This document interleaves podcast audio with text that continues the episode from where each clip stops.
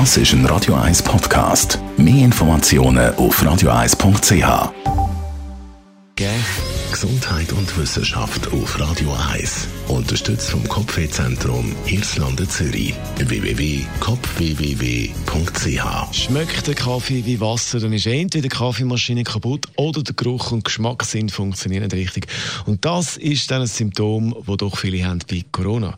In einer neuen Studie hat man jetzt gesehen, dass meistens bei einem milden Corona-Verlauf der Geruch und Geschmackssinn eben nicht mehr richtig funktioniert oder gar nicht mehr.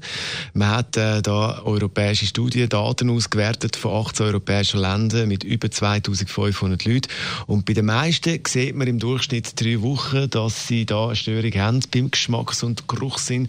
Nach drei Wochen funktioniert das wieder. Es gibt aber auch da ein paar, wo es dann doch ziemlich viel länger geht, also dass die nach Monate nach der Corona-Infektion dann ein Problem haben mit dem Geruch und Geschmackssinn. Die Wissenschaftler vermuten, dass die Störung da etwas zu tun hat mit der Antwort vom Immun Immunsystem.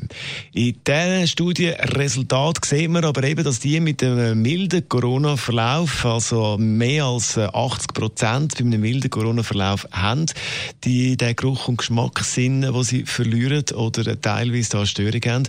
Und äh, bei den moderaten Fällen 4,5 Prozent, also viel, viel, viel weniger. Und in der Gruppe mit den schweren und kritischen Verläufen, dort äh, haben knapp 7 Prozent das Problem mit dem Geschmack und Geruch Geruchssinn.